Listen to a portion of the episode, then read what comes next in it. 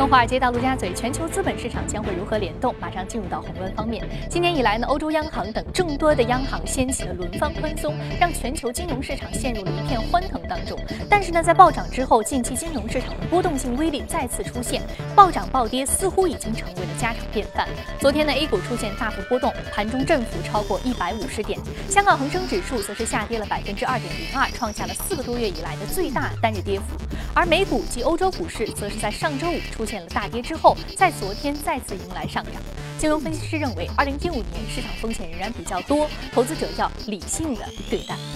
经济合作与发展组织二十号发布的数据显示，经合组织成员国去年第四季度整体的就业率为百分之六十五点九，比第三季度提高了零点二个百分点，显示出就业形势有所好转。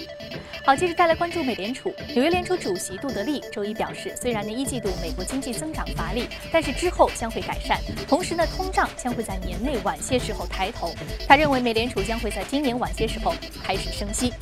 美国总统奥巴马2009年作为大型经济刺激政策的一环提出的发展高铁计划，如今终于是启动了。据日本共同社昨天报道，热衷于基础设施出口的日本首相安倍晋三将会在26号起对于美国正式访问当中推销日本的新干线技术。然而，由于高铁建设耗费巨大。美国选民至今仍然存在强硬的反对意见。此外呢，具有压倒性价格竞争优势的中国厂商也成为了日本新干线出口的阻碍之一。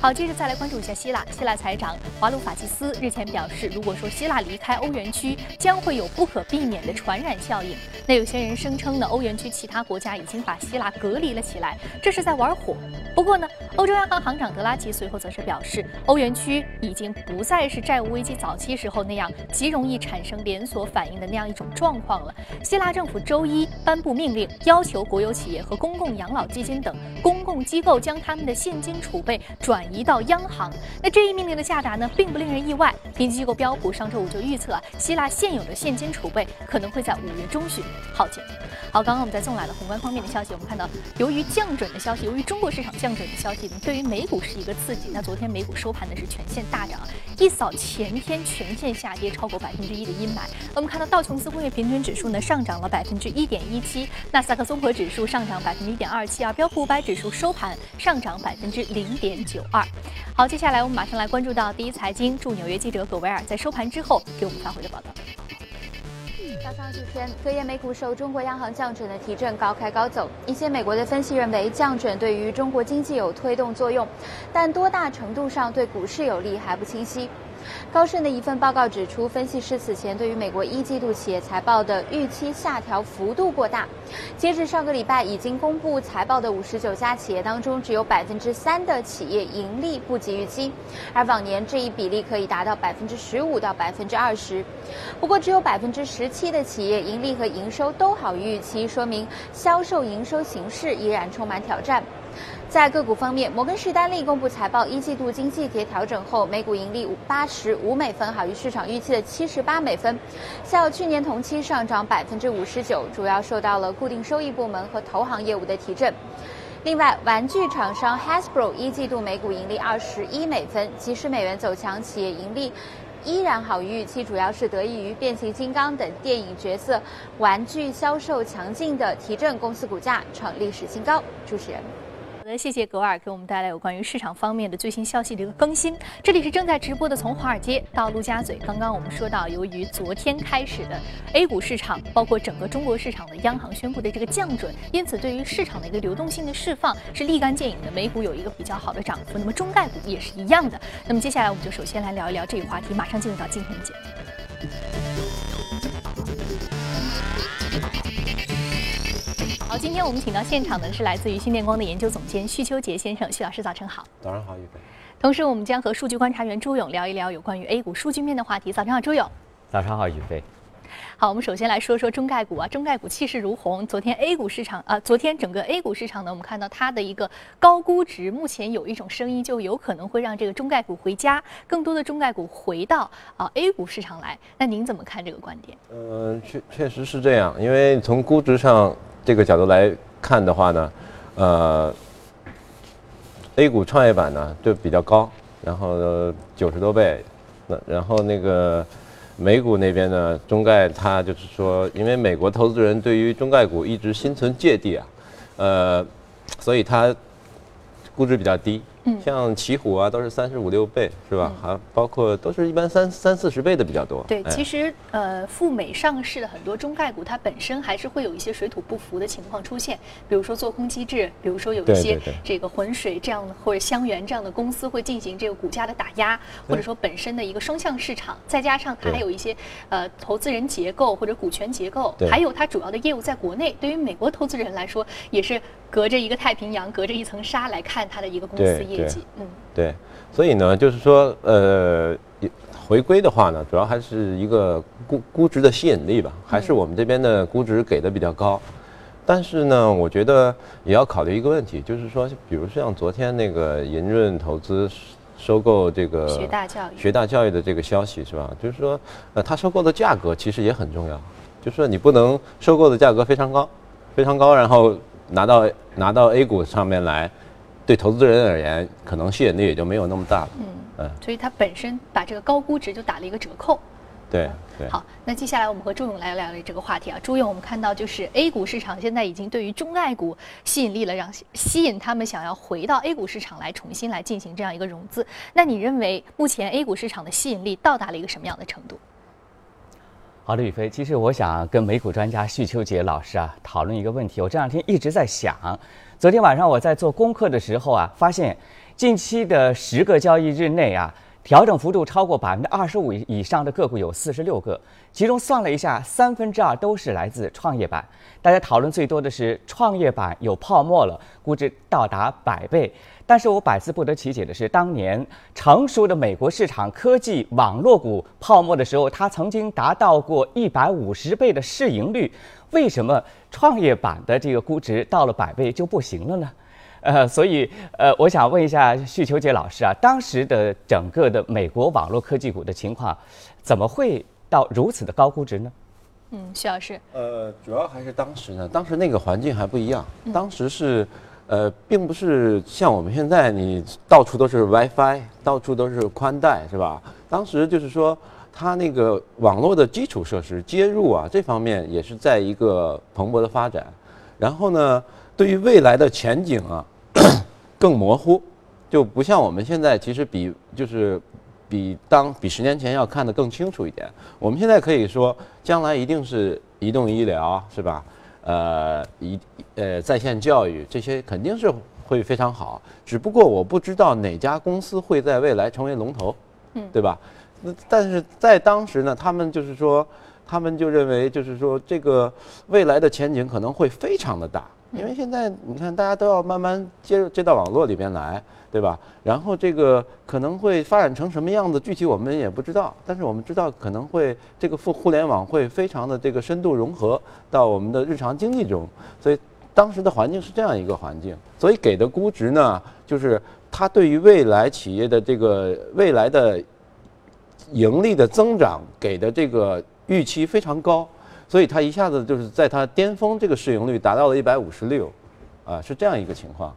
所以当时更多的是一个概念，而且对于新世纪互联网行业可能会蓬勃发展的一个空空壳的预期。而目前现在有包括几大巨头，也包括很多的更新产品，甚至说包括很多的我们基础设施已经到位了。所以说这个泡沫其实更多的是没有的，更多还是一个实体实体的互联网的一个估值的基本面。实际的这个服务和产品更多，比如说那个。呃，滴滴打车，嗯，所以说就算是我们看到纳指和当时互联网泡沫的这个指数已经非常接近了，但是其中的这个含金量是不一样的，现在比那个时候泡沫的要少了很多。那创业板呢，刚刚朱勇说到这个创业板的这样一个估值，为什么啊我们会有这样的一个状况，会觉得创业板是不是现在有这样的一个泡沫，或者说是没有泡沫？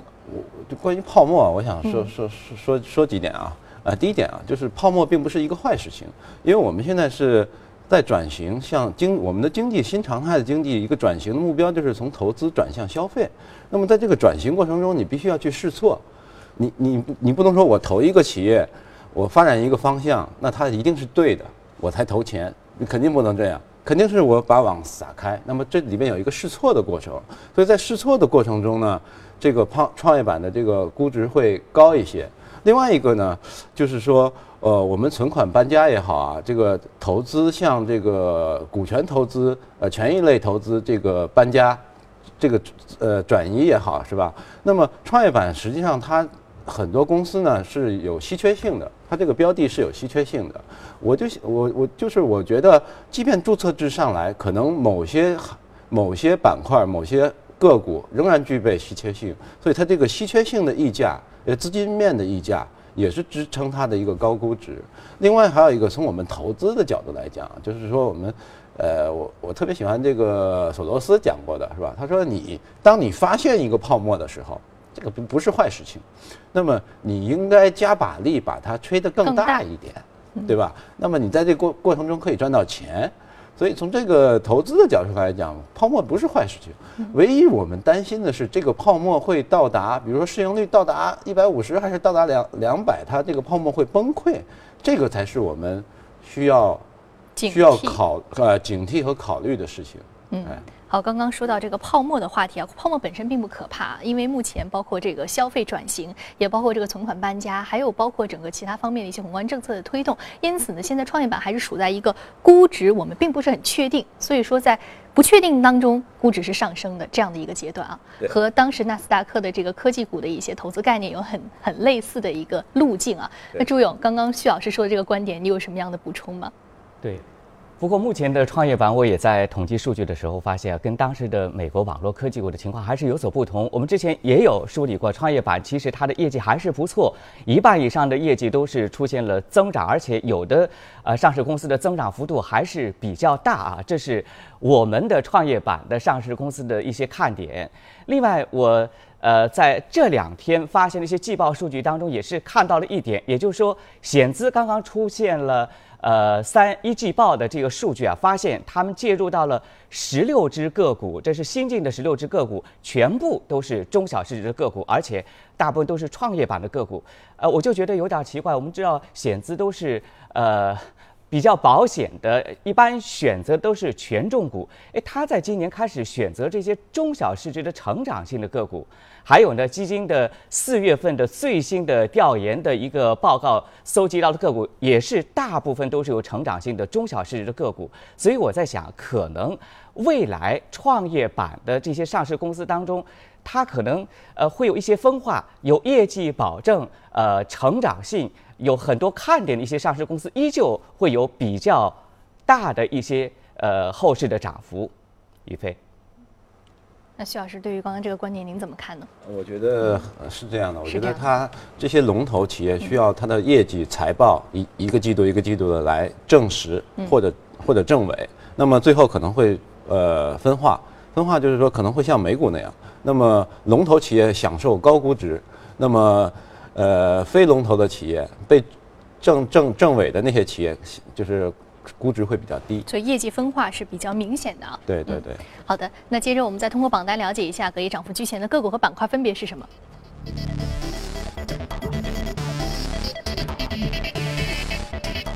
们要说的是玩具游戏、电子商务、家用电器、无线通信和民航是领涨的板块。再来看到个股方面。个股方面，包括生物技术、制药、数字营销和半导体是领涨的个股。我们今天要说的是中国联通中概股，来自于无线通信行业，隔夜上涨幅度是百分之五点三二，目前价格是八点二美元每股。那您觉得中国联通这一波涨幅是来自于中概股整个板块的带动，还是它本身有一些业绩的助推，还是它本身有一些行业的看点？呃，主要是由于这个 A 股的带动，就是 A 股呃。中国联通涨得非常好。那么我们因为呃最近一段时间其实都是从陆陆家嘴到华尔街。对，从陆家嘴到华尔街。对，如果我们今天 A 股 A 股某只股票涨得好，它在美股里面有对应标的，那么它相应的隔夜也会涨幅比较大。那么中国联通也是这种情况。昨天晚上呢，就是中移动、中联通、中国电信三只在美国上市的公司，那个美股呢都是涨幅在百分之五左右。主要一个呢，一个是。呃，就是我们有一个国企强强联合的概念，说这个概念呢，我们从股价上来看呢，在美国那边啊也是受到认可的，就是他也认可你这个概念。其实往往就是当我们看美股啊，纯粹的美国公司啊，这个强强联合啊也好，强弱联合也好，往往会股价可能会那个大的那个公司可能会下来，呃，可是我们这边不是，我们看南北车啊，或者看其他的概念是吧，都是股价会大幅的上涨。那么目前来看呢，从股价上来看呢，美国那边那个那边也是认可我们这边的国企强强联合这个概念的，那中国联通也是这样一个概念。那目前他们就是主要是在就是快速的推进这个 TD-LT 呃呃 TD-LTD 这个这这个这个四 G 的这个呃快速推进这个发展，对对。嗯好，我们看到这个其实。由从陆家嘴到华尔街，这个 A 股市场对于美股市场的现在反向的一个映射效应越来越明显了其中就包括这个对于中概股的吸引，甚至到包括对于美股它本身一个主板的一些个股的一些啊、持续的一个股价的一个上涨的一些影响。好，这里是正在直播的从华尔街到陆家嘴，我们稍事休息，马上回来。好，欢迎回来。现在呢是北京时间早晨七点五十分，纽约时间晚上六点五十分。欢迎回到正在直播的从华尔街到陆家嘴。接下来我们来浏览一组最新的全球公司资讯。过去一年呢，黑客对于多家大型公司发动的信息安全攻击，市场对于信息安全服务的需求明显上升。一份最新的研究报告显示，今年第一季度全球信息安全创业公司获得的投资总额达到十点二亿美元，较去年同期呢是增长了近一倍。而风险投资家也正在寻找新的投资机会。Twitter 周一发布了一种新功能，允许用户直接向社交平台上的任何人发送私信，而且没有必要关注之后才能够发送。美国媒体近日报道呢，根据知情人士透露，时代华纳与康卡斯特公司在近期与美国司法部门会面，希望说服政府批准两家公司价值四百五十亿美元的合并计划。分析人士认为，美国司法部和联邦通信委员会会担心，两公司合并之后可能会在有线电视和宽带互联网市场形成垄断局面，不利于同行业的公平竞争。此前，呢有媒体推测，这项合并计划有可能最终会失败。汇丰控股主席范志廉日前呢在公司股东大大会上表示，近年来英国大力改革金融业监管工作，令监管环境出现了转变，预期相关过程仍然将会持续。为此呢，汇丰控股正在研究是否需要将总部搬离英国，会待英国金融监管改革情况清晰之后，再研究是否需要迁移注册地。好，刚刚我们再看了一下全球公司动态，我们再回到资本市场聊一下值得关注的板块和个股分别是什么，通过榜单了解一下。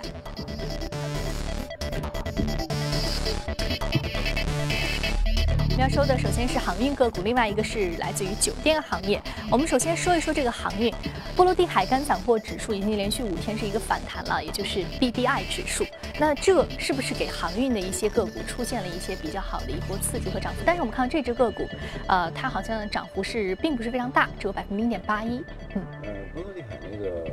指数呢，主主要主要是跟这个干散货有关系啊，主要是煤炭啊、铁矿石啊、呃农产品啊这些东西。那么我们今天要说的这个 Kirby 呢，它主要还是一个呃，就是液体化学品的散货的龙头企业，它是美国，就是它它主要是这个内河啊，美国内河航运的一个龙头企业。那么我们知道，在美国的中西部啊，有几条大河，叫密西西比河啊、俄亥俄河、伊利诺伊河啊，它是这个几乎在这个内河网上是这个科比公司啊，是垄断了这个内河油驳船运输的这个垄断龙头。那么它主要提供一些就是化学品，比如说汽柴油、这个沥青啊、苯、苯乙烯，然后还有这个有一些农产品，然后呃航空煤油啊，就是这些产品的内河航运运输。那么股价过去半年也是非常的不理想，一个是大宗商品呢在下下下下跌，压制它的这个呃服务价格，呃，再一个需求也也受到来自卡车运输啊。呃，管道运输啊，就我们知道美国那边油气管道是运输为为为主，然后还有铁路运输，铁路对于油气市场的这个运输份额也是越来越大，所以它主要受到竞争，还有一个价格因素，所以它股价不是特别好。但是最近呢，它有一个呃呃触底反弹的企稳的这么一个迹象。我们说这这个股票呢，其实我们主要是想说一下海洋经济，就是对于我们中国的经济的重要性，就是我们。知道我们的国家战略是这个“一带一路”，其中呢，“一带”其实我们强调的比较多，这个海上丝绸之路呢，其实我们强就是我们在资本市场上呢可能会少一点，但实际上我们从战略高度上，或者说从历史上来看，海洋文明、海洋经济对于我们中国经济的转型改革是非常重要的。就像海上丝绸之路这样的一个战略。我们如果看历史的话，就是四大文明是吧？呃，古巴比伦、古埃及、古印度、古中国是吧？这四大文明唯一几千年延续下来。保持下来成为一个整体的，就是我们中国。而且我们如果看历史的话，我们在北呃南宋的时候，我们瓷器贸易是吧？包括我们郑和明代的时候，郑和下西洋，那个时候的 GDP 都非常高。就是从经济上来讲，军事政政治咱们不不说，只是说经济来讲，就是我们海我们中国的海洋文明发达的时候，就是我们的经济体量经济是非常高的。那么我们吃亏就吃亏在近代，就是说明清两代到了这个他们搞禁海令，就是说把海洋文明这个发展给阻断了，然后我们就被列强欺负了。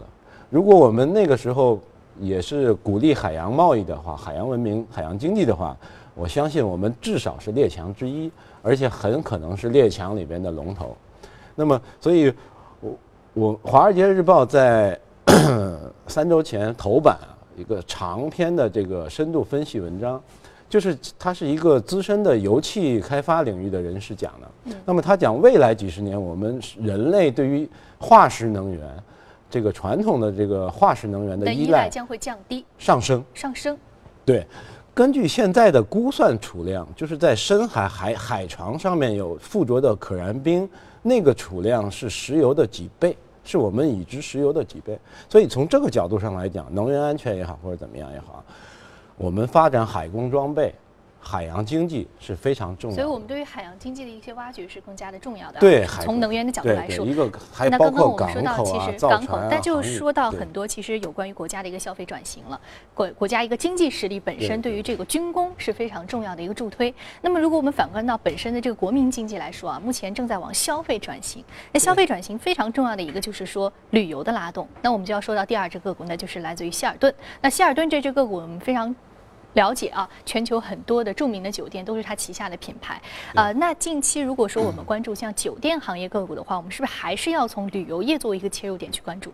呃，主要还是一个新常态，经济向消费讲转型。我们从这么一个战略高度，然后呃，旅游业是快速、非常快速发展的，那么增长率非常高，出境游也好，境内游也好，呃，这个我们已经节目里反复说过。嗯，刚刚我们说出境游、境内境内游，包括出境游，目前都很火热啊。那朱勇，刚刚我们说到这个旅游行业近期有一些热点，给我们介绍一下好吗？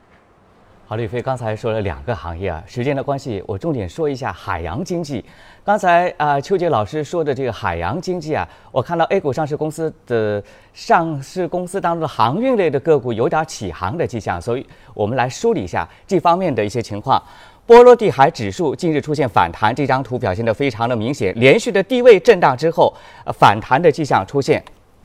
另外呢，航运业的政策不断啊，这是从关于促进海运业健康发展的若干意见之后，今年又出台关于加快现代航运服务业发展的意见，这是推动航运业发展上升国家战略的又一个举措。另外呢，大家。最近议论比较多的是航运行业的一个整合，也是参照南北车的这样一个整合，大家的关注度预期比较高。比如说，中国远洋旗下的海运旗下的中外运、长航集团旗下的一些公司都受到了一些关注。另外说到的是港口，这是一带一路当中非常重要的一个环节。“一带一路”铁公鸡占到全部投资比例将近百分之七十，其中港口水利投资大概是一千七百亿元。那么对于港口类的公公司啊，也是一个长远的呃利好的刺激。这是我们梳理的港口概念的上市公司。另外说一下海工装备，呃，从数据显示，我国的海工装备行业的订单出现了快速的增长，去年的数据已经居全球首位。这是我们梳理的部分海工装备的。概念股啊，最近的表现也是非常的不错。当然，海洋经济涉及的产业链非常的多啊，我们还有没有时间细细的梳理？以后的时间再为大家做一下介绍。于飞，嗯。好的，谢谢朱勇给我们梳理了一下有关于航运行业的一些最新的情况。那今天由于时间关系，有关于旅游板块呢，目前呢也只能很有限的跟您来聊一聊了。好，接下来我们马上呢就要结束今天的这个板块了。这里是正在直播的从华尔街到陆家嘴。那稍后八点节目当中呢，我们将继续来关注一下国内方面的市场最新的一个消息。那如果您对于我们刚刚所聊的板块或者是个股感兴趣，请您扫描屏幕下方的二维码。另外呢，您也可以通过荔枝和喜马拉雅的客户端来收听我们的节好不要走开马上回来。